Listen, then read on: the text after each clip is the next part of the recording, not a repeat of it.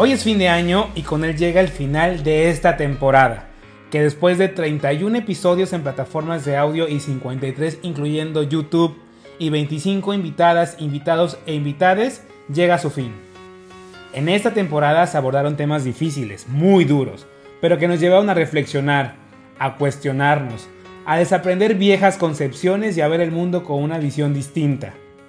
Tuvimos a grandes invitadas, invitados e invitades quienes fueron fundamentales para materializar esta temporada y que compartieron con nosotros sus posturas, sus opiniones, sus historias.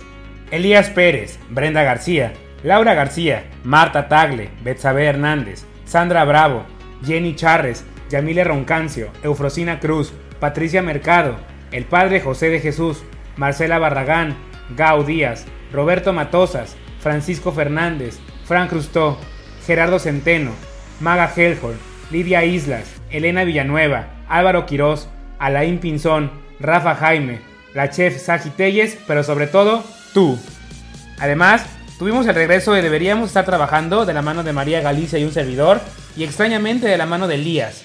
Y de manera oficial, quiero confirmarte la segunda jornada de la mujer de cositas de niños. Pronto más información. Y no estoy para contarte, pero la quinta temporada viene con tremendas sorpresas. No te la puedes perder. Así como no puedes dejar de seguir nuestras redes sociales. Cositas de Ninos el podcast en Facebook, Instagram y TikTok. Y Cositas de Ninos en Twitter, en donde te mantendremos al tanto de todo lo que se viene y de las sorpresas rumbo a la quinta temporada. Tampoco olvides suscribirte a nuestro canal en YouTube para que no te pierdas de nuestro contenido exclusivo. Además de que ya puedes ver y escuchar todos los episodios en Spotify o solo escucharlos en el resto de las plataformas de audio. Y llegó el momento que estabas esperando. Mi conversación con la chef Saji Telles. Historias que inspiran en cositas de niños. Atreverse a dar el siguiente paso es como abrir una puerta hacia lo desconocido. A menudo nos enfrentamos a momentos en la vida en los que el camino se bifurca y la decisión de avanzar puede parecer intimidante.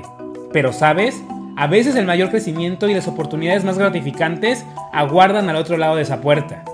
El siguiente paso puede significar diferentes cosas para cada persona. Puede ser cambiar de trabajo, iniciar una relación, mudarse a un lugar nuevo o aventurarse en un proyecto personal. Sea cual sea la situación, implica salir de nuestra zona de confort y abrazar lo desconocido. Es normal sentir temor o incertidumbre sin embargo, es importante recordar que la vida está llena de aprendizajes y experiencias. Cada paso que damos, incluso si no es perfecto, nos enseña algo valioso.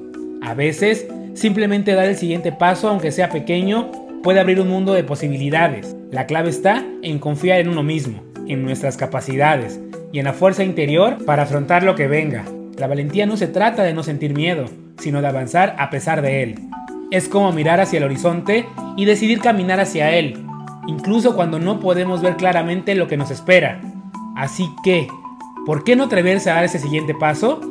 A veces la mayor recompensa está al final del camino menos transitado. La vida está llena de oportunidades, esperando a ser descubiertas, y cada paso que damos nos acerca un poco más a ellas. Adelante, atrévete a dar ese paso y descubrir lo que el futuro tiene reservado para ti. Saji es una importante chef mexicana, no solo conocida por su participación en programas de televisión tanto en México como en otros países, tales como en Chilarte en el canal El Gourmet y Masterchef Producción de Televisión Azteca y Endemol, entre muchos más, sino también por su tremenda labor como chef, empresaria y escritora, además de su arduo trabajo en la difusión de la gastronomía mexicana. Saji es autora de Mi historia a través de los sabores, un gran libro donde cada platillo cuenta una historia única y que se encuentra actualmente disponible en Amazon y Mercado Libre. En este episodio conoceremos la historia de Saji, su trabajo, su compromiso con resaltar los sabores y la diversidad de la cocina mexicana, el momento que la llevó a cambiar el camino y para qué te cuento más. Mejor juntos descubramos su historia. Te doy la bienvenida al episodio número 31, el episodio del final de la cuarta temporada de Cositas de Niños. En Cositas de Niños hablaremos de esos temas que nos hacen sentirnos vulnerables eso es lo que nos dijeron que no podíamos hablar. Aquí abriremos la conversación a todos esos asuntos de los que necesitamos platicar y conoceremos las historias que inspiran de personajes que han luchado por llegar hasta donde están. Recuerda que puedes suscribirte a nuestro canal de YouTube y a las distintas plataformas y calificarnos para llegar a más personas. También estamos en Instagram, en Facebook y en TikTok como Cositas de Ninos el podcast y en Twitter, ahora ex, simplemente como Cositas de Ninos. Yo soy Víctor Cuevas y esto es Cositas de Niños, cuarta temporada, un espacio de encuentro contigo. Te doy la bienvenida a este episodio de Cositas de Niños y tengo una invitada que no me siento ni siquiera merecedor de tener esta entrevista porque es una persona, una mujer muy grande. Saji, ¿Saji o Sajille? En realidad se pronuncia Sajille, ah, pero a todo el mundo le digo que que me diga Saji, porque pronunciar Sajille es largo y luego muchas veces como que no, es difícil como nombre. Ah, ok, perfecto, Saji, ok, perfecto, sí, porque pues, para que, para, que la llamemos como debe de ser, de manera correcta, pero si me da permiso de llamarle Saji, la dejamos en Saji. Saji, pues, siempre en estas entrevistas comienzo con una pregunta que para algunos es fácil, para otros es muy complicada. Veamos qué tal le va a usted.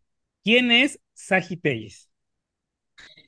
Sagitayes es una mujer que ha luchado muchísimo por lo que le gusta. Eh, tuve el privilegio de tener, de estudiar dos carreras y a los 32 años cambiar completamente de giro. Entonces, te puedo decir que, que soy una mujer que lucha por lo que quiere, ¿no? Eh, que soy mamá, que soy esposa, que soy, eh, que soy una, una mujer muy inquieta, que me encanta comer, que me encanta cocinar, eh, que me encanta viajar. Em, soy muy, soy muy, te puedo decir que Sagitelles es, es una mujer simple, pero muy profunda en todo, lo que hace. Le, comentaba a Sagi que con, con todo respeto que me merece que después de mi mamá, su mirada es de las que más me imponen, o sea, la mirada de mi mamá y la de Saki son las dos miradas en mi vida que más me imponen, porque de verdad es, pues es que inspira, de verdad Saki inspira, y ahorita que vayamos conociéndola, neta, les va a hacer como cuestionarse muchas cosas en su vida, porque justo como ella lo dijo, le gustan los retos, y hay un episodio de su vida que dices, o sea, como, ¿por qué lo hiciste? Pero ya vamos a ir para allá. Saji, usted nace el 26 de septiembre en Mazatlán, Sinaloa. ¿Cómo fueron sus primeros años de vida? Increíbles yo creo que si hubiera una máquina del tiempo que me transportara a una época de mi vida sería sin duda Mazatlán, un lugar lleno de gente que adoro. Em, digo, te, voy a hablar hace 30 años, que no es el Mazatlán de hoy en día.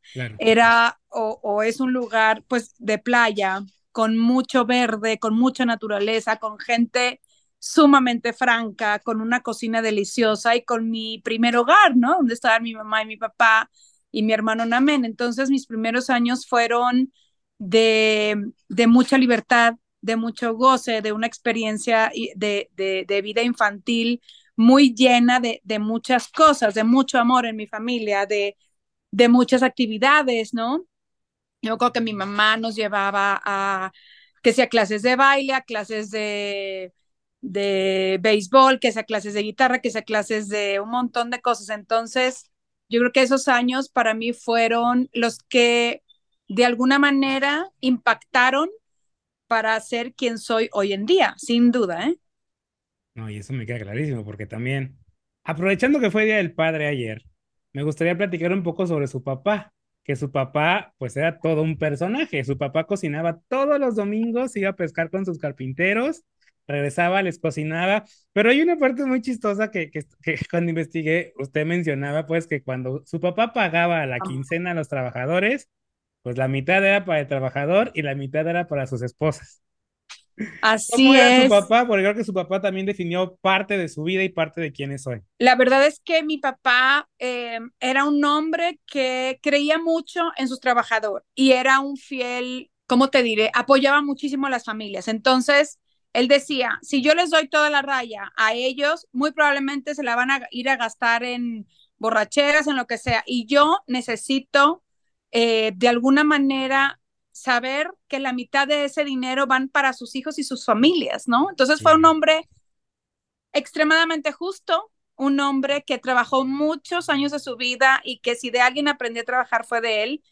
Eh, era muy bondadoso, era muy generoso y, y sí, o sea, sí fue un hombre fuera de serie. La verdad es que, o sea, imagínate ahora en día, ¿quién le paga la mitad de su trabajo a las esposas, no? O sea, hoy, sería como, ¿dónde están mis derechos? escándalo. Exactamente. Y todo el mundo lo quería muchísimo, muchísimo, porque así era de carácter, a todo el mundo ayudaba, era una persona que si tú te acercabas, era un hombre que, que daba todo por, por, por brindarte ayuda. Y si era un personajazo, la verdad, personajazo, personajazo. Y el, el amor por la cocina se comienza a forjar como por ahí de los 8 o 9 años de edad, justo por los domingos con su papá, por la cocina libanesa de su abuela Mariana. ¿Qué le llamaba la atención a esa saji niña de la cocina? ¿Por qué se comenzó a enamorar de la cocina? Porque sin duda siempre ha sido un espacio en el que hay, en donde llega toda la familia, en donde siempre hay ayuda. O sea, yo me acuerdo, sea en casa de mi mamá o en casa de mis abuelos, siempre había alguien en la cocina y alguien a que ayudar, o a pelar chícharos, o a menerle la olla, o eh, a cocinar algo para alguien cercano y que quisiéramos mucho. Entonces, yo creo que desde chica para mí era clarísimo que el punto de reunión era la cocina, eh, donde estaba la abuela enseñándote cosas, donde tú, pues imagínate este espacio lleno de aromas, lleno de, estos eh, ruidos de las cazuelas. Eh, era, es, un lugar muy vivo, muy vivo. Entonces, para mí era increíble ir a la, cocina. Entonces, esta, esta parte de de la cocina, de llegar a ver a toda la familia, a, ayudar y a comer rico, porque también parte de, la cocina es, pues, estos sabores, ¿no? Estos, estos, pues sí, estos, estos platillos que, que pues, que, que, gustan, ¿no? Desde entonces. Y ahora también de la conversación vamos a filosofar un poco sobre la cocina, porque creo que eh, estoy con la persona con quien puedo filosofar mucho de la cocina, también muchos comentarios que hacemos a lo largo de la vida sobre la cocina. Y quería traer a colación, pues, eh, la historia de, de, su abuela Lupe, pero para darle un toque de análisis a, la cocina. Su abuela Lupe tenía nueve hijos y usted comentaba en alguna entrevista que vivía en situación de pobreza, porque, bueno, su abuelo no vivía en México, ella tuvo que sacar adelante a sus hijos. Y mencionaba que hacían unos taquitos de cáscara de papa. Sí. Deliciosos, yo los he comido, mi abuela los hacía. Y lo tengo colación porque muchas veces siento que a la cocina le damos estatus. O sea, en la cocina también hay como esta diferenciación social. Hay platos de alcurnia y platos comunes. O sea, para mí la cocina debería ser pues, igual. Pero en la cocina también se manejan las clases sociales. Claro, claro. Mira, yo creo que es una, es una pregunta compleja porque yo te diría un discurso de mi abuela Lupe que no le gustaba em, desperdiciar nada. Y en, en este no desperdicio, porque tenía muchos hijos, esa creatividad, ¿sabes? El hacer un taco de cáscara de papa no le quita mérito porque es porque viene de la cáscara de la papa, más bien es el ingenio. Si tú te pones a pensar, uno de los grandes platillos, bueno, no, uno de los grandes em, ingredientes es el caviar, ¿no? Por cómo pescan a los, a los peces, cómo le sacan la hueva, cómo lo curan. Eh, hay como cierto proceso controlado que hace que el precio se eleve.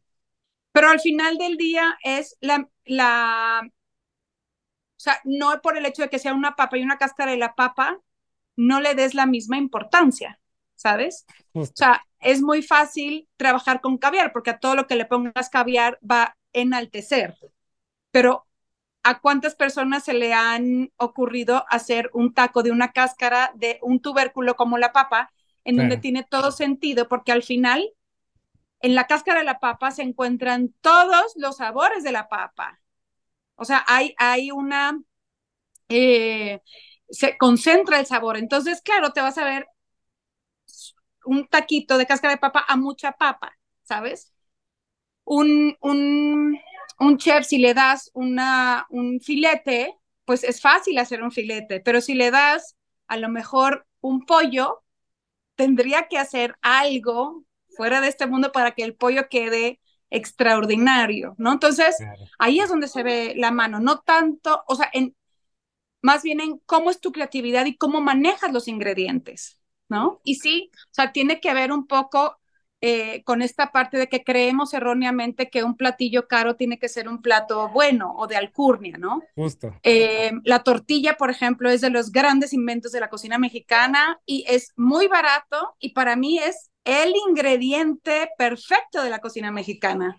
Y va con todo, o sea, pregúntale a Enrique Olvera que tiene su puyol, que tiene un omakase de tacos, que es extraordinaria su ejecución. O pregúntale a la señora de la esquina que te vende las quesadillas, ¿no? Sí, justo, o sea, lo, como usted bien lo dice, ¿no? O sea, como que le damos alcurnia a los platillos, pero, güey, o sea, es una tortilla, pues una tortilla la puedes comer en la esquina, la puedes comer con Enrique Olvera, o sea, pues al fin y al cabo es lo mismo, ¿no?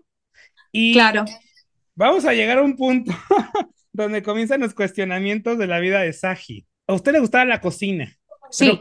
¿Qué pasó que la hizo llegar a Economía y Ciencias Políticas al ITAM? Básicamente, pues, hubiéramos creído que usted iba a estudiar gastronomía. No se usaba, cuando yo estudié, no se usaba estudiar eh, cocina.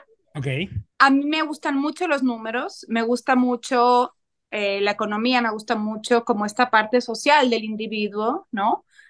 Y siempre había pensado que para cocinar no necesitas ni siquiera leer ni escribir, necesitas sazón. Entonces, pues es esta parte de decir, a mí me encanta ciencia política y economía y prefiero estudiar ahora eso y después cocina y no al revés. Porque una vez que entras a la cocina es difícil que te vayas, porque si realmente te gusta la cocina. Y no me arrepiento ni siquiera un segundo de haber hecho eso. Yo estudié y trabajé 10 años, bueno, nueve y medio en, en la Secretaría de Hacienda y Crédito Público. Ya que terminé de trabajar, le dije a mi esposo, ahora sí, ya, ya cumplí mi sueño de estudiar economía y ciencia política, ahora quiero cumplir otro sueño que es estudiar cocina para ver cómo picar, cómo manejar los ingredientes, porque yo ya conozco, si bien cocinaba desde hace muchos años, no lo había hecho de manera profesional. Entonces, tuve la oportunidad aquí en México de estudiar con Letty Gordon, porque está muy cerca de, esta tu casa. Y después me entró lo que era y ya fue cuando me fui a hacer una maestría en Culinary Arts en, en Italia. En Italia. Y hay un punto, digo, igual es una pregunta bastante ridícula, pero bueno, ¿hay un punto en donde la economía, la ciencia política y la cocina se unen? Eh, yo creo que sí. ¿Sí? Sin duda. Sin duda. O sea, yo creo que la economía no es más que utilizar los recursos que, que son pocos, ¿no? que son escasos, em, como lo es la cocina. Sí. ¿Y qué más quieres que en una cocina donde se reúnan pues muchos individuos, entonces van muy, muy de la mano, ¿no? En, en grandes mesas se han cerrado grandes tratados, ¿no? Sí, claro. Eh, Así que yo creo que los tres van de la mano casi siempre. O sea, en diferentes, en, diferentes momentos, ¿no? No te digo cuando estás cocinando, pero sí cuando estás degustando un, platillo, o cuando estás haciendo los costos de un platillo, o cuando estás diseñando un menú. O sea, cómo la economía y la cocina se van entretejiendo para ya que, que, que traigas a tu mesa a alguien que a lo mejor, pues sí, o sea, va a decidir una, una política pública, por ejemplo, ¿no? Claro.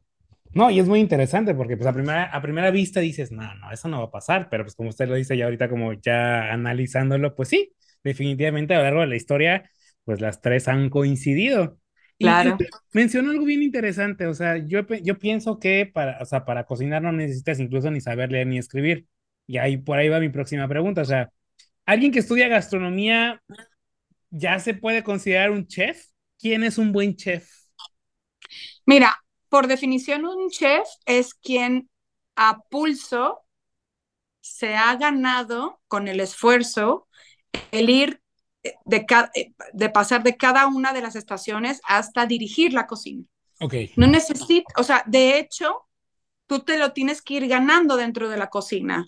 Eh, tú cuando vas a estudiar, estudias cocina, estudias para gastronomía, pero no sabes, o sea, no sales siendo un chef.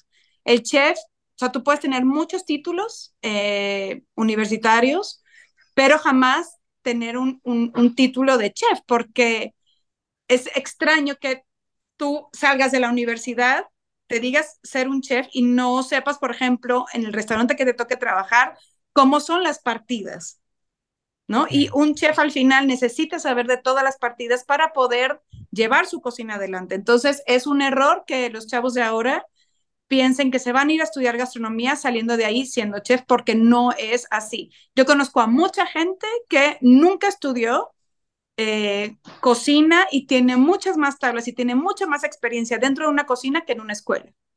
Sí, claro, la experiencia, ¿no? Es la que hace el maestro. Por supuesto, por supuesto. ¿Y de qué se trata la cocina, Saji? Te lo pregunto porque hay muchas personas como del otro lado que intentan, intentan, intentan y no pueden y se frustran y sabes que no, no, nunca voy a cocinar. Pero pues yo creo que la cocina se trata mucho más de intentar dos, tres veces, ¿no? Creo que la cocina se trata de mucho más. Por supuesto, o sea, cocinar es un acto que nos vuelve inmensamente humanos, ¿no? Porque muchas veces se nos olvida que estamos trabajando y, y, y el cocinar es, es, y el comer son actos que te regresan a esa humanidad.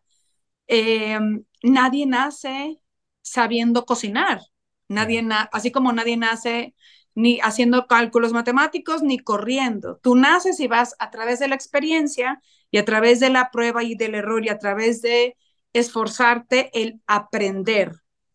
Tú puedes nacer con cierta sazón y con cierta sensibilidad en el olfato, en el gusto, en las manos, pero para tener esa, para, para seguir desarrollando esa sensibilidad, necesitas estudiar. Estudiar en el, en el, en el momento de, de, o sea, de meterte a la cocina, de hacer un huevo que te quede bien, de intentar si te queda un estofado. O sea, no, a la primera no te va a salir, por más de que estés leyendo una receta, porque necesitas desarrollar esa sensibilidad. Y a esa sensibilidad le tienes que poner, eh, pues, disciplina.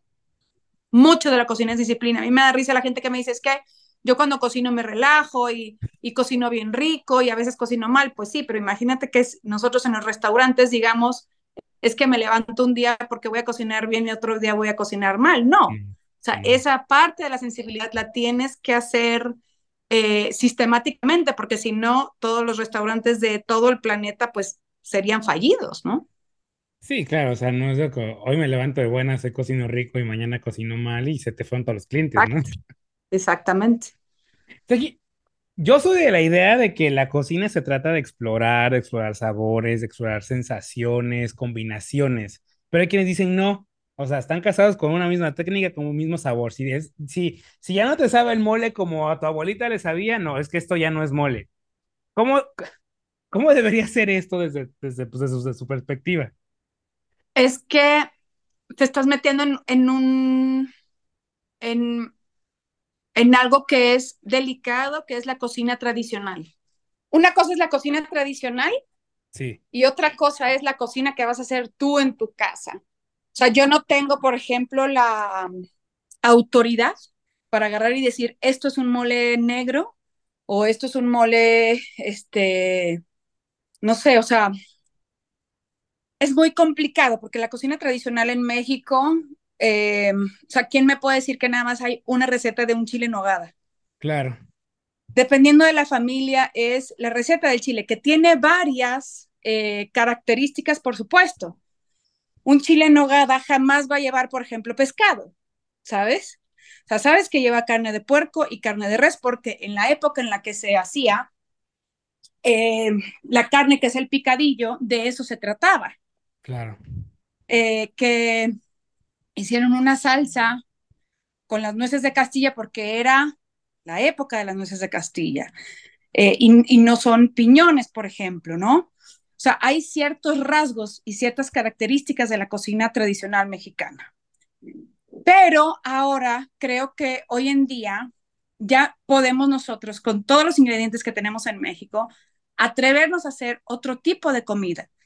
Si tú quieres hacer un mole verde, está muy bien que quieras hacer un mole verde y lo puedes hacer de tu familia o lo puedes hacer de cualquier estado de la República, porque no nada más se come mole verde en un estado de la República. Pero qué tal que conociendo los ingredientes de más o menos lo que lleva un mole verde, tú puedas hacer otro plato que te evoque o que hagas completamente cosas diferentes. Ahí es donde se, se ve la mano y el paladar del chef. Justamente lo que decías hace ratito, que eh, la creatividad, el utilizar los ingredientes. Yo necesito, por ejemplo, saber de mi cocina tradicional para poder ir un poco más adelante, porque si yo no conozco la cocina tradicional, voy a caerme en el abismo, ¿sabes? Sí, sí, sí. O sea, yo necesito conocerla, adaptarla, asimilarla para luego decir, oye, me gusta y no me gusta y cuáles son las cosas que yo voy a hacer eh, eh, y desarrollar en los platillos. Entonces, hablar de cocina en ese sentido, te digo, sí es eh, complicado, pero me encanta que se abra el debate, porque solo así la gastronomía en general se eleva. Sí, totalmente. Sí, porque voy al punto, o sea, yo, yo, yo creo que vale la pena, como usted, explorar. O sea, puedes explorar sabores, tenemos muchos ingredientes. O sea, quizá ya no es un chile en nogada, pero es una variante del chile en nogada, no sé, se me ocurre, ¿no? O una sopa que te evoque al chile en nogada, o, o que tomes la técnica del chile en nogada y hagas otra cosa. O sea, no una reinterpretación, pero sí el utilizar estos ingredientes para hacer cosas diferentes, ¿no? Ajá que a ver, estuvo muy de moda la reinterpretación por aquello de las texturas y tal, pero ya nos dimos cuenta que no nos llevó a ningún lado. Claro. Y que la cocina tradicional, pues, de alguna manera queda tradicional porque es inamovible, ¿no? Claro. Totalmente. Y vamos a regresar a un episodio que usted ya mencionó, pero que quisiera yo explorar más. Y en este espacio, hace mucho tiempo tuvimos un, un episodio donde decíamos que las pasiones como la humedad siempre encuentran su camino por más que las intentes tapar. Y eso es lo que pasó en 2001 cuando se casa usted y le dice a Alberto, su esposa, es que quiero cocinar. Y usted ya estaba trabajando en la Secretaría de Hacienda, nueve años trabajando ahí, pues ya como todo, o sea, pues ya usted tenía un trabajo. Cualquiera pensaría, pues ya tiene su trabajo, qué necesidad, ¿no? De, de dejar su trabajo y usted dijo, no, me voy a ir. Se va a Italia, se va con Hugo Alciati, ¿Cómo enfrentó este reto? ¿Qué le hizo decir, sabes qué, dejo todo, me voy porque eso es mi pasión, eso es lo que quiero hacer? Pues yo creo que, mira, yo toda la vida cociné y cuando me di cuenta que lo que traía, em, como esas ganas de aprender y, y, y, eso que me da a mí la cocina a la hora que me meto a cocinar y dije, puedo hacerlo, no hubo nadie quien me parara. O sea, no me dio miedo, ni siquiera me, me cuestioné si iba a ser buena o mala cocinando. Era algo que yo ya traía muy arraigado. Claro. Y, y entonces, em, pues lo dejé todo por aprender, ¿no? O sea, nunca imaginé eh, dónde estoy ahora. Yo me metí a estudiar cocina porque me fascina la cocina, no por tener un programa de televisión o por ser famoso o por tener un restaurante. O sea, yo si cierro los ojos, me voy a ver en 5, en 20, en 40 años o hasta que me muera cocinando. No sé si va a ser frente a mi familia, frente a un televisor, frente a un restaurante. Me veo cocinando porque yo cuando no estoy cocinando estoy leyendo algún recetario, estoy escribiendo mi libro, estoy viendo un programa de televisión, estoy este, conociendo un ingrediente nuevo. O sea, toda, mucha parte de mi vida gira alrededor de los alimentos, ¿sabes? Eh, no te voy a decir que es solo la Saji cocinera, o sea, yo creo que Saji es una mujer muy, eh, le gustan muchas cosas y es muy inquieta, no nada más en la cocina, en otras cosas, ¿no? No, o sea, el, ser cocinera no me define como persona, pero me, me encanta y estoy adueñada de eso que se llama pasión. Claro. ¿Cómo sé que es mi pasión? porque te repito, estoy todo el día pensando, si no en comer, en cocinar, en, en, en, idear un negocio que tenga que ver con la comida. La comida para mí es, eh, te digo, un acto que te, además de que es sabroso, o sea, es, una, es algo que lo, lo notas físicamente, te regresa a esta parte de humanidad que hemos medio perdido. No, y, y, y regresa al punto, se nota, o sea, he visto personas que se dedican a la cocina, pero la pasión con la que vive usted, su, su, su, su pasión en la cocina, pocas veces lo he visto y, me emociona mucho, pues, porque Porque yo quisiera ver a muchas personas, no solo en la cocina, sino en, muchos hábitos, ámbitos, pues viviendo su pasión así como usted la vive, ¿no? Pues usted dice, es que yo sueño, yo veo, yo no estoy, no estoy cocinando, estoy leyendo un libro de cocina, lo está viviendo, ¿no? Y usted supo que eso es lo que quería hacer el resto de su vida y de verdad, wow, wow, wow, porque pues a veces hay muchas personas que pues ya están en la comodidad de un trabajo y pues se olvidan de sus pasiones y las entierran y es como que pues no, bueno, ya lo que no fue en su año pues ya, ya no va a ser. Y pues usted dijo, no, va a ser porque va a ser. Re, estuvo en Piamonte y comienza, se enamoró tanto de Italia que comienza a importar vino a México y entra a trabajar a un restaurante. Vamos a decir su nombre para quemarlos. entra a Saloto. Ya eh, no existe. Ah, bueno, pues, pues para, para los que se acuerdan de Salot, que estuvo trabajando ahí, que estuvo en turnos larguísimos de 24 horas, que usted pues pensaba en ese momento que, que estaba haciendo un gran trabajo y a las 4 de la mañana de un domingo le dices que amiga, gracias por participar. ¿Qué pasa ahí? Porque de vivir el sueño en Italia, llega aquí, vive pues un tramo del lapso viviendo, ¿sabes qué? Pues lo estoy haciendo bien, estoy todo muy bien y de la nada te dicen, ¿sabes qué? Pues no, bye. ¿Qué pasó ahí? Me deprimí horrible. Me deprimí, fue un golpe para mí durísimo. Eh, nunca esperé que me corrieran porque íbamos muy bien, la gente le encantaba, o sea, te podría platicar todo lo que hacíamos en el restaurante que le fascinaba a la gente y de repente como que todo este sueño se acaba, o sea, de un día para otro, ¿no? O sea, no, no, no hubo como el, el, cómo te sientes, ¿no? Cómo vas a reaccionar. Y entonces, lo primero que se me pasó a la, a la mente fue, me voy a Italia un tiempo como para ver qué pasó y, regresar a ver qué, qué más quiero seguir haciendo. Y pues fue un parteaguas en mi vida porque 15 días después, o al poco tiempo de que me corrieran, me ofrecieron ir a hacer una, una prueba de televisión al gourmet. O sea, me, me mandaron para, me marcaron para que hiciera yo un casting y, y no me interesó. O sea, la verdad es que no me interesó de entrada. Estuvieron muy eh, insistentes eh, al final dije, bueno, si puedo cambiar mi boleto de avión y pago menos de 100 dólares, lo hago. Acabé pagando creo que 82 dólares. Eh, cambio mi, mi, boleto de avión para una semana después. Me voy a hacer el casting y estando en, en, en España, creo que estaba yo en España, porque ese, ese viaje estuve en Italia un tiempo y después nos fuimos al camino de Santiago eh, me hablan para decirme, ya tienes tu programa de televisión. Y decía yo, ay, mira, pues qué padre, ¿no? Ahorita que regrese a México, es una oportunidad nueva, en un sector nuevo, voy a seguir como quiera cocinando. Y cuando llego a México me doy cuenta que es todo diferente a lo que yo estaba acostumbrada a cocinar. Que es una cocina de, de, de un show, que voy a estar sola, que voy a cocinar solo para mí, y fue un gran reto, o sea, yo estaba en pánico, no sabía cómo voltear a las cámaras, yo lo único que sabía era cocinar. Y, y le, con le, ponían las tiempo, fotos de sus actores favoritos en las cámaras. Así es, ¿no? así es. Y entonces, pues eso, eso hizo que yo sacara mi primer programa que se llamó Enchilarte, pero pasé por una, una experiencia brutal. O sea, era muy cansado porque yo no quería fallar. Estuve trabajando muchísimo con mucha gente increíble.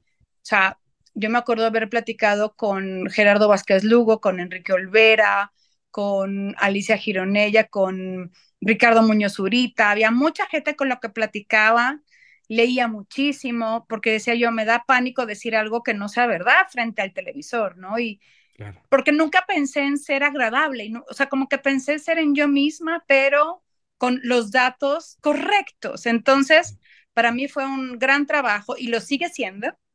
Eh, terminé en Chilarte y les gustó muchísimo, muchísimo. Es una, es una, yo creo que de las de mis temporadas favoritas. Y eso fue lo que marcó el parteaguas en mi, en mi vida, porque después de Enchilarte vinieron muchísimas temporadas. El Gourmet, sin duda, es un canal que me dio la oportunidad y me vio crecer hasta hoy en día. La gente le encantan mis recetas porque son sencillas, porque les explico muy bien, porque enaltezco la cocina mexicana. Digo, hay veces que, pues, que me equivoco y hay veces que, pues, hago las cosas mal, pero ni hablar, o sea, ¿no? O sea, yo soy cocinera y me encanta. Eh, leo muchísimo. Y lo que me gusta también de la cocina es, si bien cada quien tiene su manera de cocinar, yo creo que un platillo se puede hacer por muchísimos caminos, ¿no? O sea, si tú vas a hacer un huevo revuelto con salchicha, hay gente que pone la salchicha primero y después el huevo o viceversa. Y al final tienes un huevo con salchicha, ¿no? O sea, para un mismo plato hay diferentes caminos y eso me gusta porque todos los seres humanos tenemos no nada más un paladar distinto, sino ideas distintas de cómo llegar a un platillo o resolver un problema dentro de la cocina. Que hay técnicas, por supuesto que hay técnicas, que es lo que hago en Masterchef, ¿sabes? O sea, hoy en día ven a una juez implacable sí. porque tiene conocimiento de la cocina y porque eh, cuando tú vas a dar tu punto de vista, también lo tienes que llevar o, acompañarlo de una solución, porque si no, nada más se va a quedar un poco en, llamar la atención y que ellos no aprendan. Y al contrario, o sea, la gente me lo ha dicho muchas veces, chef, la odiamos y la amamos al mismo tiempo, ¿no? Porque es muy aguda, muy inflexible, muy implacable.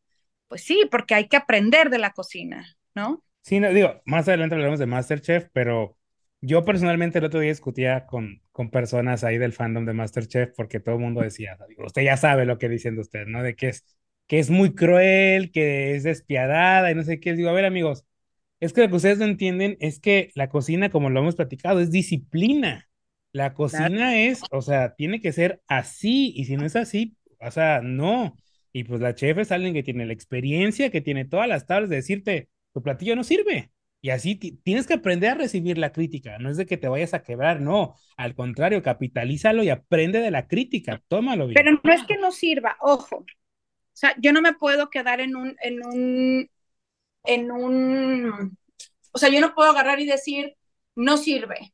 Yo lo que tengo que decir es, técnicamente no está bien o no me gusta, ¿sabes? Porque si yo, de alguna manera, si pruebo un platillo y digo, no me gusta, pues los otros dos tienen otro paladar. Tengo que decir, ¿por qué no me gusta?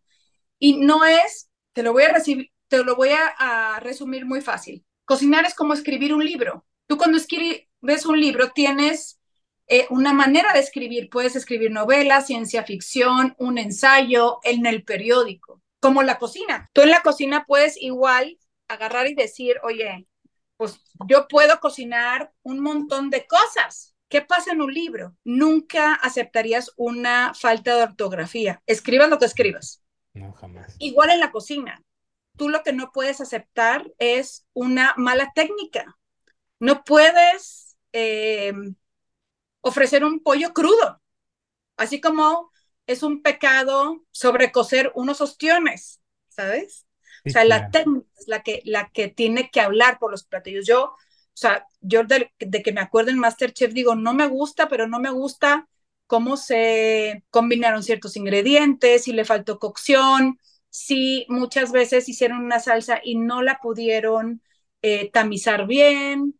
O sea, eso es lo que la crítica, ¿no? Porque si no, ellos se van con la, con la pinta de, bueno, pues no le gustó y ya, pues no, a ver, no me gustó porque está sobrecocido.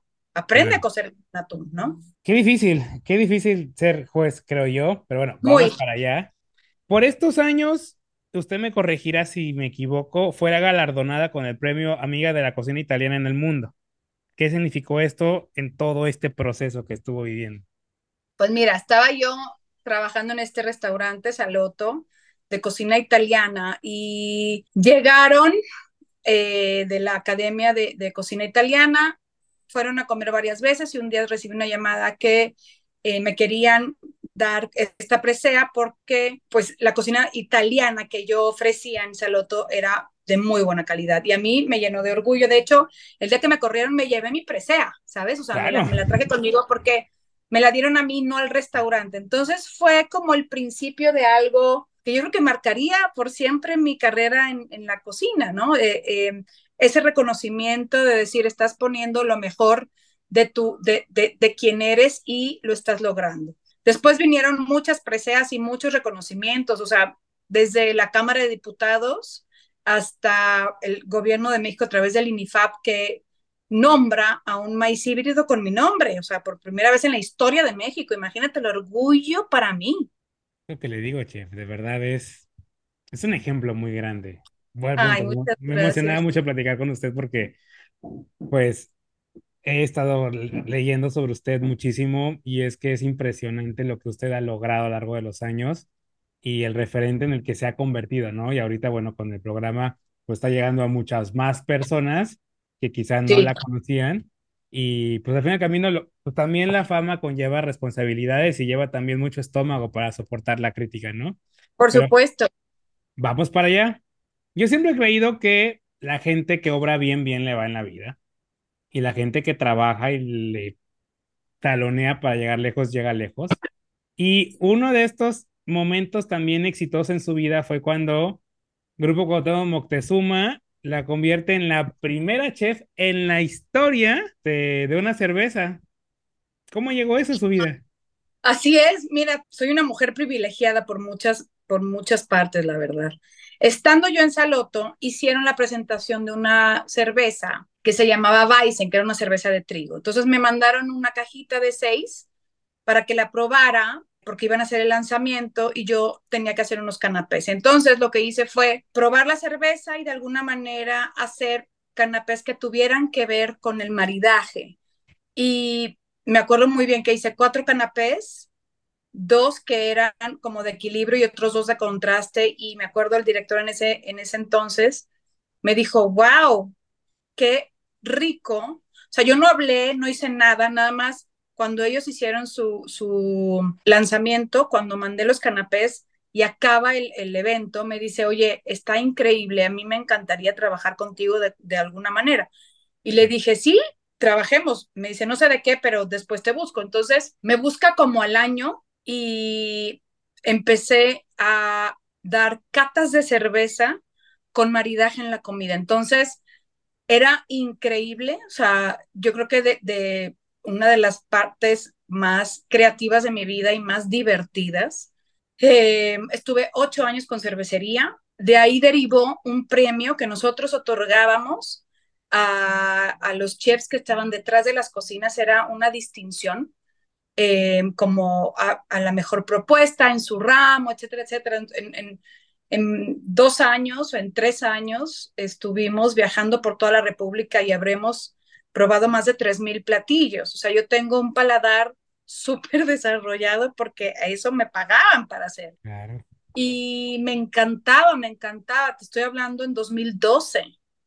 Hoy en día todas las cervezas quieren maridar y hay muchas cervezas y hay muchísimas eh, opciones, pero cuando nosotros lanzamos como esa, esa parte de Bohemia, como cerveza premium que va acompañada de los ingredientes, fuimos los pioneros, hicimos grandes, grandes proyectos como eh, Frida Kahlo, por ejemplo, se encuentran en algún momento una fotografía de Frida Kahlo tomando Bohemia y de ahí se, se agarran para hacer toda una campaña de, eh, de, edición especial de Frida Kahlo, por ejemplo, ¿no? Claro. Hicimos la, la Chocolate Stout. Sea, yo llegó un momento en que las, las cajas de bohemias estaban firmadas. Por un lado con el maestro cervecero, que es Enrique, y por el otro lado, que era la chef de bohemia, que soy yo. Entonces, imagínate ir a, a cualquier tienda a comprar tus, tus bohemias y estaban ahí mis notas de cata firmadas. Para mí era un gran, pues, un gran elogio, ¿no? Y sí, fue una etapa de las más increíbles de mi vida, sin duda. Que usted. Ah, bueno, y me hicieron estudiar porque hicimos Justo. un seminario, o sea, yo tengo eh, un diplomado como maestra cervecera. Ah, sommelier cervecero, ¿no? Una sommelier cosa cervecera, la, la, la, primera que hicimos en México y fue increíble, hicimos allá en, en Cuauhtémoc, Moctezuma. Éramos, hicimos pininos, o sea, hicimos historia, la verdad, increíble, increíble, increíble. No, y justo, bueno, cuando, cuando yo veía que usted comentaba esta parte, me ponía a ver que a la cerveza no le damos esa relevancia, siento en ocasiones, ¿no? O sea, es como que así la cerveza para la fiesta, para las carnitas, pero escuchándolo ahora todo lo que está platicando, pues siento que la cerveza merece un poco más, ¿no? O sea, ir más allá de una simple cerveza que va así, así me la voy a comprar para cualquier cosa, ¿no? O sea, una cerveza tiene su profundidad, tiene la variedad. Claro. O sea, y hay muchísimas cervezas en el mundo, como lúpulos, como cebadas, como técnica para hacer la cerveza, como levaduras. O sea, hay mucha complejidad en este mundo de la cerveza y es una experiencia diferente con el maridaje del vino, ¿no? Entonces yo creo que lo que hicimos en su época lo hicimos muy bien y fue, fue yo creo que la, la época de gloria de, de, Bohemia, sin duda. Y aquí me lleva, pues, a ver, pues, que usted nunca ha parado de estudiar, que usted sigue estudiando, que usted continúa estudiando y pues uno pensaría, puta, es que la chef Saji ya, ya lo sabe todo, o sea, ya no necesita Estoy saber. en mi seminario de historia de la gastronomía en el claustro de Sor Juana. A eso voy. Un chef nunca deja de aprender. así es, así es. Y digo, mis compañeros tendrán 20 años, ¿sabes? Soy la única más grande que la maestra, pero estoy, bueno, feliz de la vida, de todas las cosas que he aprendido, que, porque siempre tenía como, como esta, esta inquietud, ¿sabes? Empecé la maestría, estoy también haciendo unas cosas en, en, cocina ayurvédica y sí, o sea, te repito, o sea, no sé, lo que sé que me veo toda mi vida de aquí a que me muera cocinando con un libro de cocina frente a la tele, frente a mi familia, frente al restaurante, frente a la vecina, frente a quien sea, pero siempre alrededor de la gastronomía, sin duda. Tengo entendido que escribió y estaba por salir, no estoy seguro si salió porque lo estoy buscando y no lo encontré, su primer libro. Sale en un mes ya, porque tuve unos problemas de presión y, y, ya va a salir mi libro, que es más bien una autobiografía. Justo a eso iba a explorar de qué va el libro. Sí, eh, yo no tengo restaurantes aquí en México y de alguna manera ya tenía yo pensado en, en, escribir un libro. Se acercó conmigo Andrea Balanzario y gracias a ella me empujó como para decir, bueno, está bien, ya es hora de que lo haga. Y lo escribí durante la pandemia. Fue, Ajá.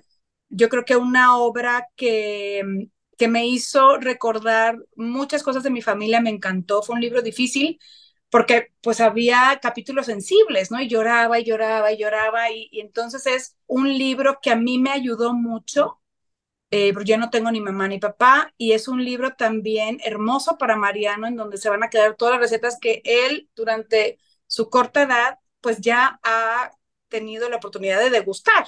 Entonces es un libro muy bonito, lo puedes tener tú de, de anecdotario, de leerlo en tu sala y lo puedes también lo puedes tener conviviendo en tu cocina con recetas del Líbano, de México, de Italia, este, mis favoritas, ¿sabes? Entonces es un libro bien, bien bonito. Eh, es complicado hacer un libro, es complicado porque yo soy, me considero también una mujer como muy tenaz y, y, y muy perfeccionista. Entonces, una rayita que yo vea mal no me gusta, una foto que esté, no sé, movida, te estoy dando ejemplos. Entonces, no hay, o sea, como que el día que ya lo mandé a imprimir era porque a mí y en mis ojos ya estaba listo, ¿sabes? Y en todo esto, ya que estamos entrando en la parte de, de las experiencias de vida y demás, pues llega Mariano a su vida. ¿Cómo vino Mariano a cambiar su vida? Mariano llegó cuando yo estaba eh, haciendo un milésime en 2013. Me hablan, lo voy a recoger a Bifac y digo, ¿y ahora qué hago? Si tengo que hacer toda la semana de milésime, tres mil canapés. Y, híjole, yo creo que es de las etapas más hermosas de mi vida, sin duda. Me lo puse aquí, me lo enrollé en un rebozo anaranjado que me había comprado y dije, mi vida precioso, esta, bienvenida a esta casa, esto es tu madre que le gusta cocinar. Y desde bebé está él expuesto a todos estos aromas, a estas eh, texturas, a estos ingredientes, a estos platillos. Entonces, ha sido todo un años de aprendizaje enormes, claro. eh, porque nunca dejé de trabajar, nunca, nunca dejé de trabajar. Yo le decía a Mariano de bebé, a mamá le gusta también mucho trabajar y hay muchas veces que no la vas a ver, pero siéntete tranquilo que mamá estará contenta haciendo lo que le gusta. Y yo creo que una mamá que hace lo que quiere y lo refleja, un hijo jamás le va a echar en cara que no estuvo con ella. Entonces yo eh, me metí en la cabeza que el tiempo que iba a estar con Mariano se lo iba a dar 100% de calidad y que también pues iba a estar mi trabajo ahí, hay veces que he decidido no trabajar para estar haciendo cosas con Mariano y hay veces que he decidido ir a trabajar y no estar con Mariano. O sea, también es mucho de, de personalidad y también es mucho de qué es lo que buscas en la vida, ¿no? Yo este año eh, apenas voy a salir de viaje, cuando el año pasado estuve nada más cuatro meses en México. ¿Sabes? Y ocho meses fuera. Entonces, hay, hay tiempos. Yo, eh, pues vas sorteando, vas tomando decisiones, a veces te equivocas, a veces no. Y de eso se trata la vida, ¿no? De, de, de arriesgar y, y, de decir, pues, ¿qué crees? Que soy mamá y que soy chef también. Y esposa Claro. además, ¿no? Sí, claro. ¿Y cómo ha sido encontrar ese, ese balance entre Saji, la exitosa, la mujer reconocida, la mujer que sale adelante, que es ejemplo para muchas personas, y, la, y Saji, la mujer de, pues, que está de la puerta hacia adentro de su casa? O sea, la mujer, la que es madre, que es esposa, que es ella misma, que es Saji, pues asumo que no sé si Saji vulnerable, porque bueno, a veces uno ante el mundo muestra esta, esta parte de poderío, de no sé, pero ya cuando entras a tu casa, a tu cuarto, te vuelves ya más vulnerable, ya más tú, más la Saji humana, más allá de la Saji profesionista. Yo creo que soy vulnerable siempre. Hay muchos programas míos en el gourmet en los que estoy llorando haciendo una receta, porque me acuerdo de mi mamá y no hay manera de que no se me lleguen, de no, que no se me enjuaguen los ojos de lágrimas. O sea, Claro, que hablo con el nudo en la garganta. El estar frente a una cámara siempre es vulnerable, sí, sí, siempre. No, o sea, el chiste es saber abrazar esa vulnerabilidad y saber qué hacer con ella, porque siempre vas a ser vulnerable, siempre, siempre. Yo creo que el, éxito que he tenido, se, como lo veo yo, se basa en que siempre he sido yo misma, ¿sabes? Hay muchas inseguridades, hay muchas vulnerabilidades, hay muchos errores y siempre voy ahí, ¿sabes? O sea, me levanto, sigo con mi vida, sigo trabajando, sigo haciendo mis cosas, ¿no? Eh, yo creo que esa capacidad del ser humano de levantarse y seguir adelante y que no le dé miedo ser vulnerable, que no le dé miedo ser el mismo, es lo que te diría, eso necesitamos todos para hacer lo que realmente queremos y exponemos, ¿no? O sea, mira, hay mucha gente que me ha escrito últimamente y me dice, yo no creo que usted sea tan mala persona y tan perra como el Masterchef, yo creo que tiene su corazoncito. Claro que tengo mi corazoncito, pero juego un papel de juez en Masterchef y tengo que de verdad ser implacable y aguda, porque si no, no tendría razón, ¿sabes? ¿Qué es para Saji el éxito? Hacer lo que me gusta y me paguen por ello, sin duda, porque, a ver, me encanta cocinar, pero también me encanta que me paguen mi dinero por hacerlo. O claro. sea, no soy hermana de la caridad. Entonces a mí el éxito es eso, que hago lo que quiero y encima me pagan, que es bellísimo. Mucha sí, gente sí. dice, no, el dinero vendrá después. Claro que sí vendrá después, pero no, no nos enseñan a también querer el dinero, ni esforzarnos por él, nos, nos enseñan a pedir nada más. Claro. Eh, hay muchas cosas, por ejemplo, eh, cosas que me buscan de las universidades y que doy completamente gratis. O una marca que a mí no me gusta, que le voy a cobrar mucho más, ¿sabes? O una marca que me gusta y que voy a cobrar, eh, no sé, o sea, el precio que ellos quieran, ¿no? O sea, nunca he sido cerrada, siempre he sido muy flexible, depende de cómo voy a hacer un trabajo, pero casi siempre es remunerado. Sí, claro. ¿sabes? Porque no creo que nadie viva de la caridad. A mí me gusta ganar dinero, me gusta mucho ganar dinero. Aparte, le ha costado. Claro, pero y hay cosas que te llenan y hay cosas que, que, que lo harías, o sea, no sé. Mira, nosotros por casi do, no, por, por, dos años estuvimos regalando comida en, en Reforma, la gente que tenía, eh, pues, que estaba en situación de calle. Para poder financiar esa parte, me puse a vender como loca comida, ¿no? Entonces yo vendía pastas y pollos y con ese dinero le regalábamos comida a la, a la gente de, de, nada más de un tramo, ¿eh? Tampoco es que a mí me Sí, hubiera claro. gustado regalarle a todo Reforma y a todo el país, pero pues sé mis límites. Sí, claro. Entonces, eso es importante, saber tus límites y, y ayudar en lo que tú puedas ayudar, ¿no? Eso a mí me, me, me llenaba mucho, el cocinar para alguien que yo sabía que no iba a tener dinero y, y decía yo, o sea, y te voy a decir cómo empezó todo esto, yo decía, yo cuando siento hambre, me duele el estómago, pero yo es, la, es mi opción de ponerme a dieta y de, y de sentir este hueco de hambre en el estómago. ¿qué sentirá la gente que no tiene opción y que no puede comer calientito? Porque no tiene con qué. Y de ahí nació, junto con unas amigas, eh, con el HIOTS, esta, esta parte de decir, pues vamos a regalar lo que podamos regalar y lo que podamos hacer. Entonces, ¿gané dinero? No, perdí dinero, pero me vale madre, ¿sabes? Porque llenó otra parte de mí. Si yo por un lado cobro y me está yendo bien, ¿por qué no ayudar a la gente que estaba así de vulnerable? Claro. Pero sí, sí, ese es el éxito para mí, hacer lo que hagas, lo que más te guste y te paguen, sin duda. Y llega Masterchef. ¿Cómo llegó Masterchef? ¿Cómo cambió su vida o cómo ha cambiado su vida este proyecto? Porque no es fácil y no es fácil porque viene usted junto con Poncho, junto con el chef Herrera, a marcar un nuevo comienzo de la franquicia la gente ya venía como que casada mucho con, con todo lo que venía haciendo y demás, pero ustedes llegan a como a reiniciar la franquicia de Masterchef. ¿Cómo ha sido pues este desafío? ¿Cómo llegó Masterchef a su vida? Pues llega con una llamada telefónica. Mira, ya me, está, ya me habían buscado hace tiempo.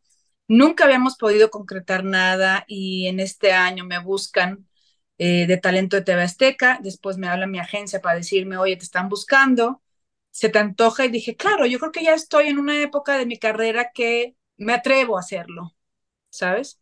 Hace unos años seguramente no, pero digamos que estar en Masterchef es una consecuencia de todo lo que he venido haciendo durante los últimos años. Tengo casi 14 años haciendo televisión, no en ese formato de Masterchef, pero sí en el gourmet donde me ven muchísimas personas en toda América Latina, eh, donde veo una cámara y la cámara y yo somos muy amigas, nos gustamos mucho una a la otra. Entonces, Masterchef vino a, darle un giro a esa Saji que está en su programa de televisión, que está ¿no? llegando de otra manera. Te digo, es como el resultado de muchos, de, como el resultado natural de muchos años de esfuerzo. Televisión abierta, que es muy diferente a pago por, por, de canal. Este, es restringido. Tengo mucha más comunicación con la gente, uno a uno. Ha, ha subido muchísimo mi comunidad, muchísimo. O sea, he tenido cerca de 80 mil seguidores de más ahora que ha comenzado Masterchef y es por pues por ese personaje que, que juego ahí, ¿no? De, de ser una juez, que a eso, que ahí está para eso, para decir por qué las cosas están bien y están mal y cómo poder ser mejor y cómo, cómo aprender. El nivel que han tenido los de Masterchef en esta temporada es espectacular, espectacular. Y eso habla bien de nosotros los jueces. Ahora, a Poncho y a, y a Adrián los conozco desde hace muchísimos años. Qué privilegio para mí trabajar con mis amigos. Claro. Y que aparte le paguen. ¿Mandé? Y que aparte le paguen. Y que aparte me pagan, ¿sabes? Y me divierto muchísimo. Muchísimo. Entonces, para mí Masterchef llega en una muy buena época. Nunca nos imaginamos que fuera a tener tanto éxito, porque de verdad estamos con todo y lo veo por cómo ha subido mi comunidad, cómo ha subido la comunidad de Poncho, la comunidad de Adrián, las entrevistas que hemos dado, este, la gente, ya me paraba antes en la calle, ahora me paran el doble, ¿sabes? Eh, pero sigo siendo la misma Saji, ¿no? O sea, la misma Saji que si quieres una foto, si quieres una, una receta, que si quieres un consejo, un tip, ahí va a estar, ¿sabes? También ha habido mucho hate y yo creo que también es natural, ¿no? O sea, es este, yo no tengo por qué caerle eh, bien a, a, las personas y, y, qué bueno, porque todos somos diferentes, ¿sabes? A mí tampoco me cae bien todo el mundo. O sea, es natural, ¿no? No, no, no voy a cambiar mi manera de ser solo para que la gente me acepte o no. Claro. O sea, si la gente me quiere aceptar como soy, qué bueno, y firmaré otra temporada. Y si no, pues ya le buscarán a alguien más y, ¿sabes? Pero no, no porque yo tenga que cambiar, ¿no? Así soy yo. Por eso te decía que es bien importante saber quién es uno mismo antes y, y creer en uno mismo, porque si no crees en ti, no te adueñas de quién eres, difícilmente vas a triunfar en la vida. Ahora, yo me imaginaba llegar hasta donde llegué Nunca, nunca. ¿no? Si tú me has dicho hace 10 años, chef, en 10 años vas a ser estos programas, tu libro, vas a viajar en el mundo, te van a hacer un maíz con tu nombre, te van a dar la presea el gobierno del de la Ciudad de México como, como... Bueno, era uno de embajadora turística de México, ¿no? Era uno. Sí, embajadora turística, embajadora al mérito turístico por parte de la Ciudad de México. Eh, y todas estas cosas, yo te hubiera dicho, te equivocaste, creo que no era yo, te confundiste, ¿sabes? claro. Me llena de orgullo. Sea, yo hace 20 años veía el gourmet y hace 14 que tengo programa ahí en el gourmet. Yo ya estuve de este lado de la pantalla y de adentro de la pantalla. Claro. O sea, soy una mujer privilegiada. Hago lo que quiero, viajo lo que quiero, conozco cómo, hago, deshago, me equivoco. Ahí vengo del tingo al tango, ahí me enfermo, ahí hago esto. Así es la vida misma. Y entre tanto éxito, ¿cómo no ha permitido que el ego la traición? Ay, porque ya estoy madura, hijito. Porque esto me agarra 20 años, olvídate, hubiera sido yo. Este, qué sé yo, pues yo creo que es la madurez de uno, ¿no? Claro. Yo sé quién soy, ¿sabes? La seguridad de decir, pues Sagiteyes no es un personaje de Masterchef. No, exacto. Sagiteyes tiene muchas facetas, ¿sabes? Entonces, les decía yo a, los de Azteca, me tienen muy mal educada, porque yo llego, me maquillan, me peinan, me tratan como una reina. O sea, de verdad, TV Azteca se volvió mi segunda casa y todo mundo se desvive por ti, se desvive. O sea, yo no tengo más que agradecerle a TV Azteca y a Endemol como de verdad ese trato tan hermoso. Y les digo, pero yo llego a mi casa y lavo los platos. Y tiendo camas y voy a ver al pinche chamaco si necesita una lectura o no. Eso me mantiene a mí con los pies en la tierra, porque si no, yo llegaría a la casa diciendo corto, corto, largo, largo, y aquí me van a peinar y me van a poner. Y, o sea, ¿de dónde? ¿Sabes? Claro. Sí, no, y, y, al fin del camino, pues como dice usted, no sabes, tienes que aprender cómo a poner los pies en la tierra, ¿no? No estar volando, porque finalmente la vida cambia también en un segundo, ¿no? A veces. La vida cambia, seguramente va a haber un, un momento en que eh, las otras generaciones vengan y haya oportunidad para ellos, ¿sabes? Yo me considero privilegiadísima, tengo grandes amigas, tengo un marido excepcional que me aguanta todo, o sea, imagínate que a los 22 años de casada le digo, ay, chato, ¿sabes qué? Que quiero irme a estudiar cocina, sí, mi amor, váyase. O sea, ¿quién te aguanta eso? Tengo un niño extraordinario, ¿no? Que a veces, o sea, le digo, papi, o sea, ahora el Masterchef le decía, vente a verme, porque no puedo salirme del estudio de grabación. Claro. Y hay veces que lo entiende y hay veces que me dice, no mames, mamá, ya te quiero ver. Y es normal. Sí, claro. ¿Sabes?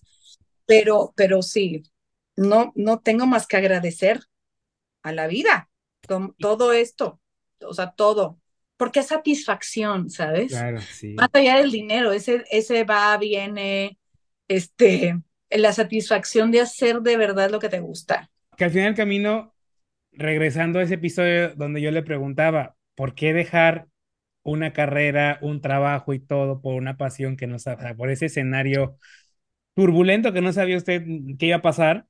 Lo, hoy lo ve hacia atrás y dices, fue buena la decisión, tomé una buena decisión y qué bueno que me amarré y dije, va, voy a irme por mi pasión y lo voy a hacer y no importa lo que venga. Y usted así lo hizo, o sea, dio un paso al aire sin saber que venía y hoy dónde está usted. Claro. Y sigo cocinando mucho, por ejemplo. No, eso nunca que, también me tiene, que también me tiene pues con los pies en la tierra, ¿no? No se me olvida que a mí lo que me gusta es cocinar. No salir en la tele per se. Me encanta la tele, claro que me encanta la tele, pero a mí lo que más me gusta es cocinar. Claro, totalmente. ¿Y cuál ha sido esa receta que ha marcado su vida? O sea, quizá muchas, pero una que usted diga es que esta es mi receta. La pasta. ¿La pasta? Y usted la hace desde cero, obviamente. Desde cero, y yo creo que fue una de las cosas por las que decidí irme a Italia. O sea, a los 30 años, hacer una pasta desde cero, sin que nadie te ayude y te quede bien, y, decir, puedo mejorar y quiero ir a donde nace la pasta, y ahora pues digo, con los ojos cerrados la hago, ¿sabes? Yo creo que eh, el, el ver cómo de harina y huevo se hace algo tan sutil, yo creo que marcó mi vida, sin duda. Usted lo ha dicho, la cocina son historias y ahora ya vimos la receta y ahora vamos con la historia. ¿Cuál es esa historia? Bueno, al punto, quizás son muchas, pero siempre hay una historia que la marca y que usted recuerda cada día que entra a la cocina. O al menos la mayor parte de las veces que entra a la cocina que dice, ah, es que me acuerdo de eso y que siempre... Cuando cocinaba con mi mamá, esa sensación, esa, ese gusto por estar con mi mamá desde chiquita y verla a ella, a mi mamá no le gustaba cocinar y cocinaba delicioso. A mi mamá le enseña a cocinar mi papá. Y mi papá tenía un banquito que me hacía para yo subirme a la estufa y a mí no me daba miedo subirme a la estufa, pero esa, quizás esa convivencia con mi mamá y esa cercanía y con mi papá en donde no hay nada más que el alimento y tus seres queridos fue lo que me marcaron de por vida. Y eso siempre lo siento cada vez que voy a cocinar. Cuando alguien está conmigo, cuando estoy sola, siento esa, esa presencia, ¿no? De, de, de ese amor ¿sabes? De casa, de, de, de, de ese platillo. O sea, mi mamá, si yo tengo un plato que me fascina, yo creo que es toda la comida árabe. O sea, yo a mi, a mi corta edad comía tipe crudo y hojas de parra, donde en Mazatlán comíamos ceviche, ¿no? y taquitos de carne asada. Entonces, esa, esa ese vuelco en los sabores, ese vuelco en las especias, ese vuelco en las texturas a, los cinco años, pues cómo no me iba a enamorar yo de algo tan diferente. Qué rico un cevichito, pero no mames, o sea, estas hojas de parra, ¿de dónde salieron? Esas mandaba su abuela, ¿no? Por avión se las mandaba a mi mamá por mexicana de aviación. Me acuerdo muy bien porque teníamos que ir al aeropuerto a recoger cajas enteras. enteras y es bien bonito, es bien bonito, porque además mi mamá cuando cocinaba, venían todas mis primas y todas sus amigas. Ay, Sajilla iba a hacer comida árabe. Se ponía ahí a hacer todo rico, chiquito, y era una fiesta. Cocinar es un acto de amor, lo hemos visto hasta el momento, y que lo dijo usted justamente al inicio, nos vuelve humanos. ¿Por qué es esa magia de la cocina? ¿Por qué nos, nos convierte? Porque yo se lo digo, o sea, digo, no soy un super chef, me gusta la cocina, hago lo que puedo con lo que tengo, pero siento que sí, como que la cocina te jala, te transforma, o sea, vienes del estrés, vienes de todo, te metes a la cocina y como que entras a un mundo paralelo. ¿Por qué sucede eso? Porque, híjole, tú te tendrías que, tú te tienes que olvidar de ti para crear algo y que esa creación tenga tu sello. O sea, es una manera de decirte, tienes que quitar el ego para poder cocinar. Todos queremos hacer la mejor pasta, el mejor ramen, la mejor, lo que tú quieras. No va, y menos en una comida. Tú tienes que quitar ese ego de pensar que vas a hacer el mejor plato para decir, esta soy yo y a través de mis sentidos voy a crear. Y es un acto de humildad enorme, porque le cocinas, cocinas para ti, porque no concibo en que alguien cocine algo que a ti no te guste, pero también en mucha medida es cocinarle a quien está enfrente de ti. Entonces hay una negación de, de una parte de ti para decir, aquí estoy en mi momento más vulnerable y espero que te guste esto que te preparo, pero, pero por la intención que le pones, no por por decir, ah, te tiene que gustar porque soy la mejor chef. No. Entonces hay, sí, hay, hay, hay esta, esta humildad de parte del cocinero. Si te fijas, la mayor parte de los grandes cocineros les vale madre salir en un programa de televisión, salir en un libro, salir en una revista, les vale madre. ¿Por qué? Pues porque adivina qué, estamos ahí porque nos gusta, no porque, digo, a mí me gusta porque en el inter de hacer mis programas de televisión me di cuenta que me encanta comunicar lo que hago, pero un verdadero chef que está en su cocina, lo sacas de su cocina y te va a decir, ¿por qué? Si a mí me gusta estar en mi cocina. Sí. ¿Cuándo es la verdadera pasión? Sí, que viendo la televisión es el medio para. pero en sí la sustancia es cocinar. Claro, si tú me preguntas aquí qué, qué quieres hacer, a mí me gustaría estar detrás de un restaurante. ¿Y por qué no lo ha concretado todavía? Porque preferí quedarme con Mariano. Ok. Mariano tenía 10 años y tener un restaurante es como tener un hijo. Sí, claro. Sí, Yo digo, ahora tengo mis, mis, mis amigas que soy socia de mis restaurantes en Europa, ¿no? En, en Italia. Y cada vez que quiero voy, ¿sabes? Y, y cocino. Mira, ven, este es Mariano. voy arriba. Hola Pásale. Mariano, ¿cómo estás? Hola, ¿bien? El famoso Mariano. Sí. Tú no hablaba mucho de ti. Pues ahí más o menos, más o menos. Es que ¿Qué- le gusta, le gusta comer, le gusta mucho comer. Dile ¿Te cuál es tu gusta comida. cocinar, Mariano? Sí, mi comida favorita es el sushi. Ah, bueno. ¿Y, y, y ya te enseñaron a hacerlo? ¿Ya lo haces? ¿O todavía Sí. no? ¿Sí? Bueno, sí sé hacer unas piezas, no todas. Bueno, pero tienes una gran maestra a tu lado que te va a tener con disciplina absoluta hasta que aprendas a hacerlo bien. Ay, amor, conocerte, Mariano. ¿Eh? que qué Qué gusto gusto conocerte. conocerte. Igualmente. Bye. Adiós. Y dentro de todo esto que hemos estado platicando, tengo una pregunta que es muy polémica. Bueno, dos de hecho. La primera, ¿las recetas se comparten? Sí, siempre. Si yo tuviera un restaurante, creo que no compartiría una receta de mi restaurante porque al final uno se quiere diferenciar del otro. Teniendo un programa de cocina y siendo ama de casa, si no se comparten las recetas, las recetas se van a morir. O sea, ¿para qué te llevas una receta a la tumba? Si se la puedes dar a tu vecina, a tus hijos, a tus parientes, a quien sea, ¿sabes? Al final del día, creo que si bien hay una técnica, todos tenemos una sazón. Y por más que yo te dé la receta, a lo mejor no te va a quedar como a mí, pero de que hay que compartirla, sin duda hay que compartirla. Y en ese sentido, ¿las recetas se deben de copiar o se deben de interpretar? Yo he copiado muchas recetas, ¿Sí? por supuesto. Es más, yo le hablo a mis amigos los chefs y les digo, güey, me pasas esta receta porque amo tu receta. Claro, te la paso. Y las copio al pie de la letra. Otras las interpreto, por supuesto que se las interpreto. Por eso las recetas no tienen derechos de autor. Tú le cambias el gramaje a la sal y ya es completamente otra receta. Claro. Uno va adaptando las recetas a su paladar. En casa, el único que no come picante es Mariano. Le encanta el chile con el tamarindo, con las papas, pero una salsa verde, me dice mamá, ni de broma. Le hago su salsa verde que no pica. Claro. Copio la salsa de alguien, sí, le quito el chile porque al nene no le gusta.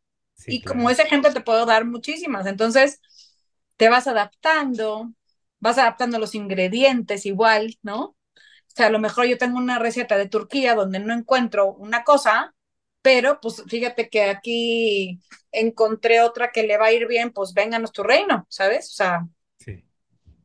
por eso me gusta también mucho la cocina, porque es muy flexible. Tiene su, ra- su lado de rigidez y tiene su lado muy flexible. Y en todo este tenor, ¿se nace con sazón o se construye el sazón? Se nace con sazón, se construye la técnica. Ok. Y en la técnica, Hay gente que nace con esa mano y con ese, con esa, tiene muy presente su memoria gastronómica. Hay gente, yo he visto cocinar mucha gente que tiene una gran sazón. O sea, un pollo con sal. O sea, sí se nace, pero se aprende la técnica y se, y se hace una maestría, ¿sabes? Conviertes eso en maestría, porque si no te quedarías nada más en un buen sazón. Si haces, y, y puedes tú tener la mejor de las técnicas y no tener esa, ese sazón o esa alma de la cocina. Yo he ido a muchos restaurantes de estrellas Michelin donde digo, qué bárbaro, qué impecable. Yo aquí al cocinero ni lo sentí. Una cocina desalmada. Muchas veces me ha pasado, ¿eh? Pero eso es, eso es percepción. Claro. Y cuando habla usted de técnica, y hablan de técnica, ¿es técnica A, B, C o D? ¿O es la técnica que yo voy construyendo a lo largo de mi formación? No, no, la técnica, o sea, las técnicas de cocina. cómo se hace un braseado, cómo se hace un corte, cómo se hace una salsa, ¿sabes? O sea, hace ayer que salía Jimena Longoria, su salsa estaba cruda y ella decía, es que sí la cocí. Sí, amor mío, la puedes cocer cinco minutos o cinco horas, ¿sabes? A nosotros, a mí me sabía cruda, necesitaba más, más profundidad la salsa. Esa es una técnica. Para hacer una buena salsa necesitas una técnica. Para tener un pollo a la parrilla necesitas una técnica que te dice cómo hacer el parrillado. Si vas a hacer una salmuera, la técnica de la salmuera, pues ¿cuál es?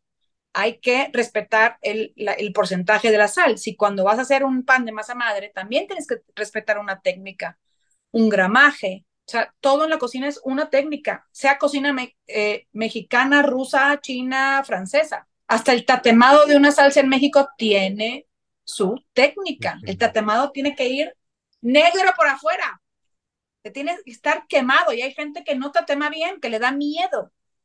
Cuando lo sabroso de tu salsa mexicana tatemada es ese quemado. Y que, y, y que sea con la piedra. Yo soy de que si no es molcajeteada, no es salsa. Porque tiene minerales y entonces reacciona sí. con el acidez, ¿no? Sí, claro. Vámonos ya hacia el final de la entrevista. ¿Y cuál ha sido el papel de la paciencia en su vida?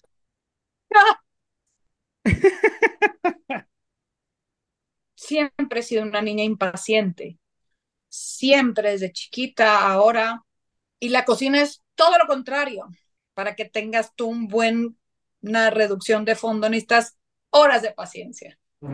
Claro. O sea, para mí la cocina ha sido una gran maestra en eso. Una de verdad ha sido una gran lección para mí. Todo es a su tiempo. No porque yo quiera que el pollo esté listo en dos minutos va a estar listo. Yo puedo querer todo. El pollo lleva su tiempo y es una manera muy palpable la cocina de enseñarte eso. No nada más a ser paciente, a poner por encima a los otros que a ti, a hablar, o sea, a, hablar en equipo y a, estar haciendo un trabajo en equipo. Yo pocas veces he visto un cocinero que solo está en la cocina. Tienes que estar hablando, te tienes que estar apoyando. Hay un equipo en tu cocina. O sea, imagínate lo que no te enseña. O sea, es, es una profesión grupal. O sea, no es una, una como, como si fueras tu maestro, donde estás solo y están tus alumnos. No, no. O sea, aquí están, o sea, toda la cocina es un ente vivo. Y si no, la paciencia soy bien impaciente, todo quiero rápido, todo quiero, pues no sé, porque vivo así en mi vida. Claro. Pero la cocina, la cocina siempre ha sido algo que me ha puesto esos límites. Me, ve qué bonito, ¿no? O sea, algo que te gusta tanto. Claro, hay cosas de la cocina que no me gustan, ¿no? Eh, yo una vez me quedé atorada de la, de la columna vertebral, no me podía parar porque se me pellizcaron dos lumbares de estar tanto tiempo parada. No me gusta o hoy lo manejo, manejo mucho mejor mi tiempo. No estaba en Saloto, había 18, 19 horas que estás trabajando y no lo sientes hasta que el cuerpo te dice basta. También hay que tener un límite en eso, porque si no, das y das y cocinas y cocinas y cocinas y cocinas. Y he aprendido, pues, pues sí, o sea, que también está bien ver por uno, pero sin duda la paciencia ha jugado un papel fundamental fundamental. ¿Y qué podría decirle usted a la gente que nos oye, que nos escucha, sobre justamente encontrar tu pasión y decir, me voy a dedicar a eso y no me importa, dar un paso al aire, dedicarse y que no haya miedo, porque el miedo creo que siempre nos limita, el miedo nos, nos, nos detiene de hacer muchas cosas y en su caso, pues, si lo tuvo o no, usted dijo, voy a dejar todo, me voy a ir a cocinar porque es lo que yo quiero. ¿Qué mensaje les daría? pero no nada más en la cocina, en toda la vida. Ah, bueno, sí, claro, digo, pongo este ejemplo pues porque es el que más hemos como platicado, pero pues bueno, sí, en general en muchos aspectos de su vida pues lo ha hecho. O sea, yo, yo si no me dedicaría a la cocina, muy probablemente fuera bióloga. Me llama mucho la atención toda esa parte. Pude haber sido bióloga, pero decidí ser cocinera y decidí ser economista y politóloga. ¿Con qué te digo esto? Que lo decidí yo, pude yo haber decidido algo más en base a mis gustos. No, o sea, mi papá era carpintero. Ninguno de mis hermanos es carpintero. Bueno, uno de mis hermanos en algún momento hizo carpintería, pero de nosotros. O sea, mi mamá se dedicó al hogar. O sea, no, no había ni siquiera historia en, en, la casa que hubiésemos tenido restaurantes, que mi papá hubiese sido un gran chef o mi mamá o lo que fuera. O sea, nada que ver. ¿Y de dónde me nace? Pues yo creo que de esta, de, no sé, de ver mi, mi, mi primera familia. Es algo que está ahí. De ti depende si le vas a hacer caso o no, si vas a creer en ti o no. Hazlo. Yo, por ejemplo, si me hubiera ido mal la, en la cocina, me hubiese regresado a ciencia política y economía, porque era lo ya conocido, claro. porque me sigue gustando. Lo peor que puede pasar es que te regreses a donde estabas antes y por lo menos regresas con otra experiencia de vida, lo cual ya vas de ganancia. Entonces, de perder, de perder, de perder, pues no veo que se pierda mucho. Claro. Yo mi tiempo no lo perdí porque yo no tuviera la madurez que tengo ahora si hubiese estudiado cocina cuando tenía 18 años. Entonces, adueñarse de eso, hacerlo realmente porque es una pasión inherente y no porque quiera yo ganar dinero o ser famosa. Eso viene como consecuencia. Porque si no hay nadie quien te pare a ti de ese adueñarte, sea, todo se va a ir abriendo camino, no lo vas ni a buscar. ¿Te requiere de suerte? Sí, yo creo que sí, de oportunidades, de, de tomar las oportunidades que se te van, pues ahora sí que enfrentando, ¿no? O sea, que, que, que se van abriendo para ti probarlas todas y, y, y, no traicionarte. Es lo más importante. O sea, decir, ya no soy yo quien quiere seguir siendo dentista, ahora quiero ser abogado. Se vale. Se vale. O sea, en algún momento pensé que el ser dentista me iba a dar cosas y no, o sea, mejor voy a tratar de ser abogado. Yo a los 18 años, muy probablemente no sabía qué quería como todos los niños de este país. No sabes qué quieres a los 18 años. ¿Se vale estar cambiando? Claro que se vale. Pero vas a llegar más rápido si lo haces desde un punto de tu ser que no te estás traicionando a ti mismo. Y, y ya, o sea, no hay nada más que decir, es muy fácil. Cree en ti mismo, no tengas miedo. O sea, el miedo, si vas a hacerlo, aunque te cagues de miedo, hazlo, aunque cagado de miedo pero hazlo, atrévete, porque si no se te va a quedar aquí siempre la espinita. ¿Cómo no lo hice? Ay, bueno, pues no, no, no era mi tiempo. No, o sea, búscate, ¿sabes? ¿Qué viene para Saji? Digo, muchas cosas han llegado sin que los pro lo programe, pero dentro de lo que usted planea, ¿qué se viene? Pues quiero seguir escribiendo libros, me gustó mucho. Eh, vienen otros programas con el gourmet. Yo creo que voy a filmar este año, espero filmar. Parece que vamos a hacer Masterchef otra vez, no sabemos. Digo, hasta no ver todos los contratos, eh, sabremos. Y pues nada, tendrán Saji para rato, supongo. El libro en un mes, ¿verdad? El libro en un mes. Es que hago lo que quiero, ¿sabes? Entonces, ¿qué viene? Pues siguen cosas igual. Yo me divierto mucho, por ejemplo, haciendo mis redes sociales. Ha crecido muchísimo mi comunidad porque hago recetas fáciles. ¿Qué sigue? Seguir con eso. ¿Sabes? Seguir dándole a conocer a la gente que hay un maíz increíble que lleva mi nombre, pero no porque nada más lleve mi nombre, este, es que es bueno, sino porque tiene muchas ventajas como, como también darle seguimiento a lo del maíz, este, pues ahí me van a ver cocinar o me van a ver en un programa, pero de que van a seguir sabiendo a mí, seguro. Qué, qué, padre que usted nunca pensó acabar en la televisión y está en la televisión y siento yo que es la reina de la televisión gourmet. sí, por, por esa pasión que te digo. Sí, claro.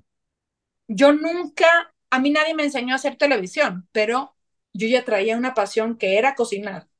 Claro. Aprendí en el camino y aprendí y ahí descubrí que me encantaba o me encanta comunicar lo que hago. Yo hago las recetas para la gente que le gustan las recetas y le gusta verme. Sí. Porque si no, no las haría, porque es pérdida de tiempo, porque, este, ¿sabes? O sea, y las hago con todo el gusto del mundo. Nadie me paga por ellas, las hago porque me gusta compartir. Sí. Y eso está bien padre. Entonces, me vas a ver en la tele, me vas a ver en mis redes, me vas a ver eh, a lo mejor en una librería, me vas a ver en un evento. Al final, cocinando o haciendo algo alrededor de la gastronomía, sin duda.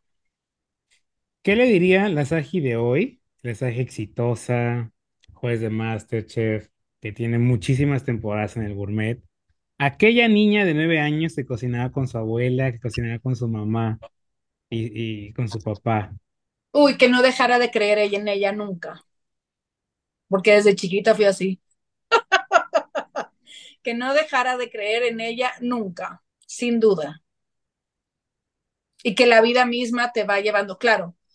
También hay mucha parte de esfuerzo, ¿eh? O sea, no, no todo se da así nada más.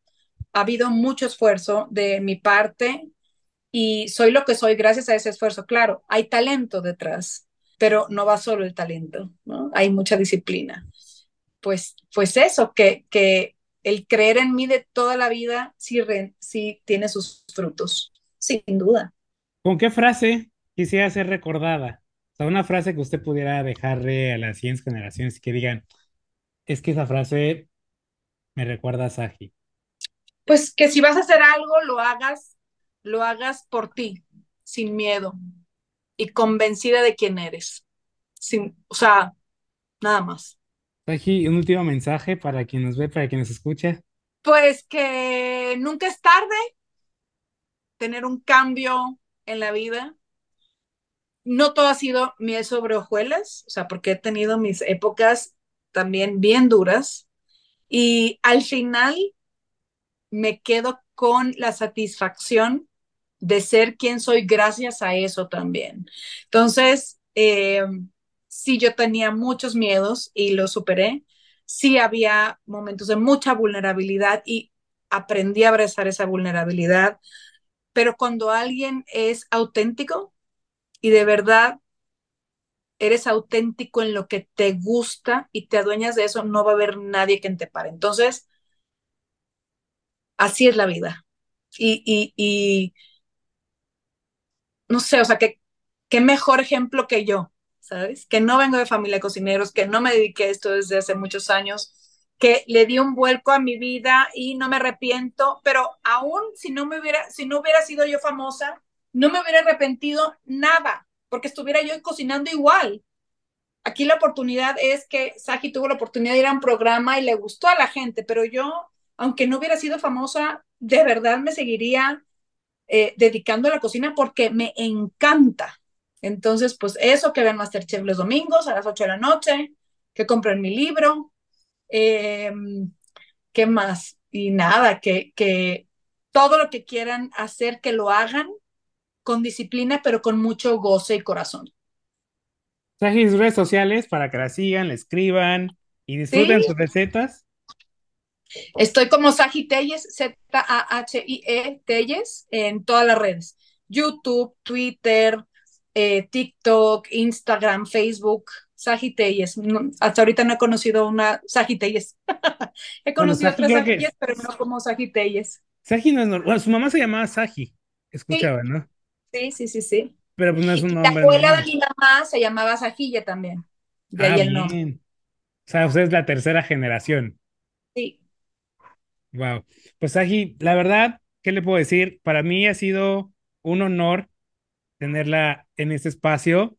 Personalmente, esperaba mucho esta entrevista porque conociéndola, preparando la entrevista y demás, pues me sentí identificado porque yo en este momento también dije, voy a estudiar derecho y estoy estudiando derecho que nada tiene que ver con lo que había dicho antes, pues dije, es que el derecho me, me apasiona, me llena la vida y es lo que yo quiero hacer y por momentos, pues sí, así como que como que dices, ah, como que le te tiembla todo el cuerpo, que dices que el día que yo salga, pues tengo que dejar, o sea, mi vida de ahorita tengo que soltarla y empezar una nueva vida, ¿no?